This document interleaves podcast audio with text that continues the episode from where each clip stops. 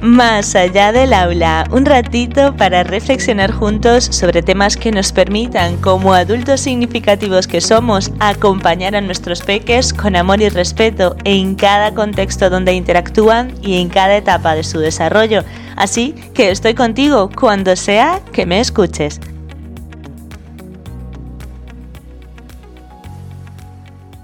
durante ese momento. Hola mis queridos adultos significativos, aquí estamos en mayo, un nuevo mes del podcast Más allá del aula. Empiezo mayo con un tema que desde siempre me ha removido. Sin embargo, con el directo que hice con Ana, o Ana en positivo, he sentido que tenía que reescribir este episodio para contaros más cosas.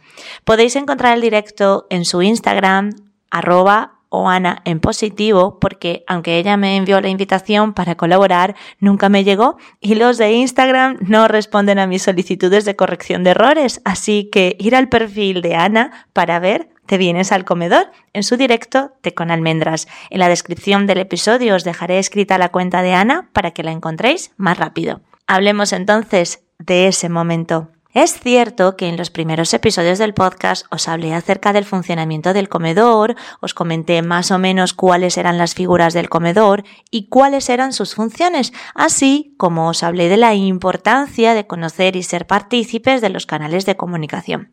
Sin embargo, en este episodio quiero dejar cosas muy claras para que de verdad empecemos a implicarnos en el funcionamiento de esos otros contextos y, por supuesto, del contexto del comedor, ya que se deja mucho de lado el cómo se funciona, mas sin embargo todos pretenden opinar y exigir. Una de las cosas que debe quedar súper clara es que no se les enseña a comer a los peques, puesto que el tiempo de comida son estrictamente 20-30 minutos en los que, a pesar de ser una actividad diaria, y aprenderán por repetición e imitación, tal y como os comenté en el episodio Trabajo a tiempo parcial, la mayoría del personal viene de otro trabajo o se traslada a otro trabajo y además no está preparado para acompañar ese momento sin meterle a los peques prisas, castigos y amenazas. ¿Y esto por qué ocurre? Porque en comunidades como Galicia, puede que en alguna otra comunidad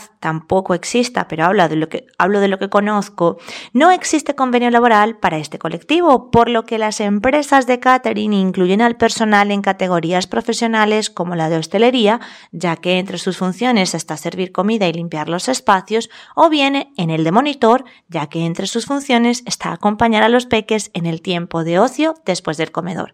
Sin embargo, ninguno de los dos describe exactamente todo lo que engloba el trabajo del personal de comedor. ¿A qué me refiero con ese todo lo que engloba? Pues que además de servir la comida, limpiar los espacios y acompañar a los peques después de comer, se prepare al personal para comprender la importancia de que ese momento de comedor es mucho más que comer, es decir, que el tiempo de acompañamiento dentro del comedor implica generar hábitos y maneras de estar mientras se come para lo que es necesario que el espacio sea un sitio tranquilo y ameno y no un sitio de paso rápido porque luego hay que limpiar y usar los espacios para otras cosas. Relacionado con la formación del personal, me parece importante destacar que no es lo mismo ejercer de monitor de actividades extraescolares o de monitor de campamentos que ejercer de monitor de comedor, ya que para los dos primeros perfiles se busca que realicen diversas actividades lúdicas que entretengan a los peques, sin embargo, para acompañar en el comedor,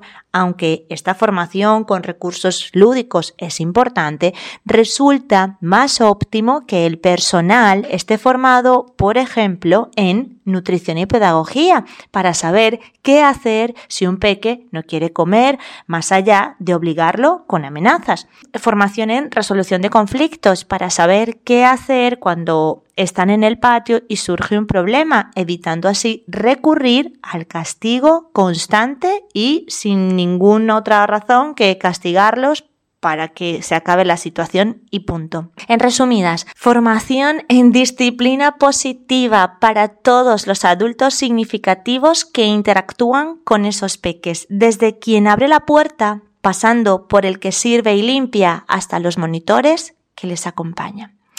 Evidentemente, para que el personal quiera formarse e implicarse más allá del corre-corre habitual que existe en los comedores, es necesario que exista un convenio en el que se les valore y ofrezca más de dos horas de trabajo. Otra de las cosas que deben quedar muy claras es que todo lo anterior no se consigue exigiéndolo sin más, requiere implicación de todos, familias, centro educativo, empresa de catering y peques.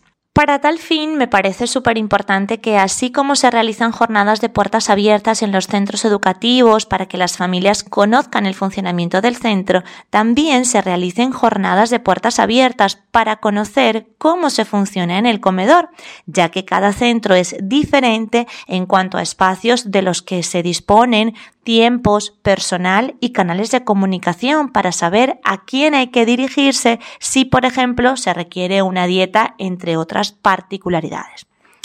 Asimismo, este curso he comprendido que además de la falta de buenas condiciones laborales para el personal, está el hecho del concepto de quién es el cliente. Es decir, para el personal y para la empresa de catering, el cliente son las familias que conforman el AMPA y alguna familia que pudiera estar interesada en el servicio más allá de que sea un tiempo que les cubre el hueco en el puzzle de la conciliación laboral y familiar. Quizás os estáis preguntando por qué el concepto de quién es el cliente repercute en el funcionamiento del comedor. Pues resulta súper importante ya que si se toma como cliente a las familias y no a los peques que son realmente los que están en el servicio, ¿a quién creéis que buscan complacer las empresas y el personal, desdibujando así el acompañamiento real que necesitan los verdaderos clientes del servicio de comedor, que son los peques?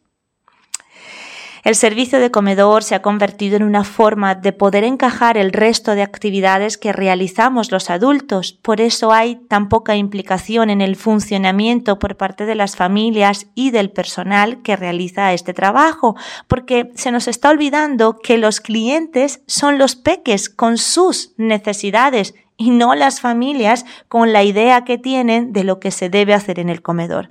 Aquí os voy a poner un ejemplo. Imaginaros que nosotros los adultos después de comer hacemos el sobremesa con nuestros amigos y el dueño del restaurante empieza a hacernos diversas actividades hasta que nos marchamos. ¿Es eso lo que queremos en ese momento? ¿O más bien deseamos tranquilidad para estar con nuestros amigos y familiares haciendo lo que queremos? Entonces, ¿qué creéis que esperan los peques después de comer y de haber estado desde las siete y media, porque muchos van a madrugadores, recibiendo órdenes, instrucciones y haciendo actividades dirigidas? ¿No creéis que quieren lo mismo que nosotros? Es decir, disfrutar del tiempo de distensión después de comer sin actividades dirigidas. Bueno, sinceramente casi que he vuelto a destacar las cosas que os he mencionado en los primeros episodios, pero esta vez siendo un poco más concisa en lo que quiero que os llevéis y aquí os resumo tenemos que resignificar el servicio de comedor considerando que los usuarios y clientes son los peques, por lo que su funcionamiento debe estar centrado en ellos, centrado en sus necesidades que trascienden el llevarse la comida a la boca, porque es también importante cómo comen esa comida, para lo cual es necesario propiciar espacios en los que se les acompañe sin gritos, sin amenazas y sin castigos. Hacer de la comida una experiencia libre, sana, mágica. Comer no debe ser un suplicio. El comedor es un espacio seguro, en el que se debe potenciar la independencia y autonomía de los peques y no un espacio en el que se les hace sufrir para que coman. Aquí os quiero sugerir un podcast eh, de una entrevista con una nutricionista que trabajó en un comedor escolar, en el que por supuesto destaca el baluarte de contar con menús balanceados y además destaca el hecho de centrarnos en la calidad de la comida más que en la cantidad. Es decir, que esa comida sea sana y que además la coman con tranquilidad. El podcast se llama eh, NutriTribu, la revolución de la alimentación familiar con Nuria.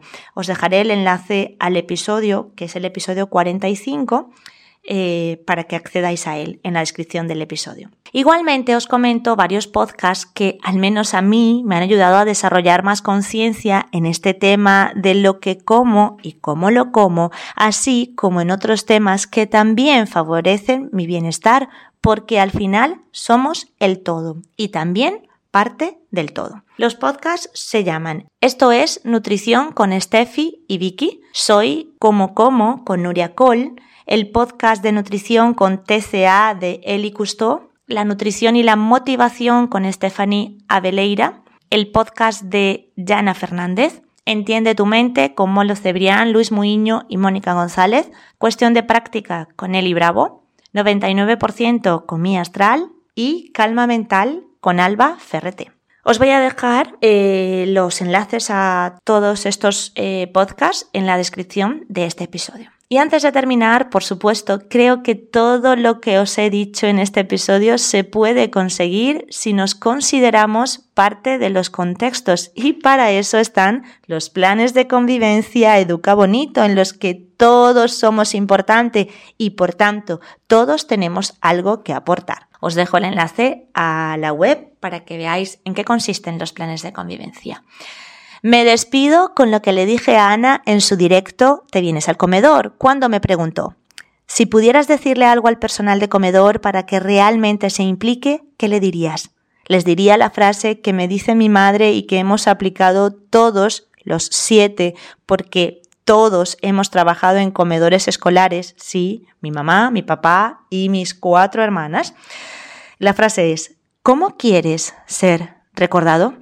Si nos detenemos a pensar en la respuesta a esa pregunta, seguro que nuestra actitud, bien sea con peques o con adultos, cambia totalmente, surgiendo así la compasión y el respeto. El episodio llegaba hasta aquí, pero justo el lunes una compi de la familia Educa Bonito nos compartió un artículo que también os voy a compartir en el que eh, habla sobre un método nórdico para evitar el bullying escolar y lo que más me destacó del artículo es la foto del comedor en el que colocan una frase debajo que os voy a leer. Todo el personal de la escuela debería estar alerta a las posibles señales de intimidación y manoteo, lo cual confirma que hay que estar en todos los contextos implicados y formados, porque somos parte del todo y todos les influimos y les estamos sirviendo de, ejemplo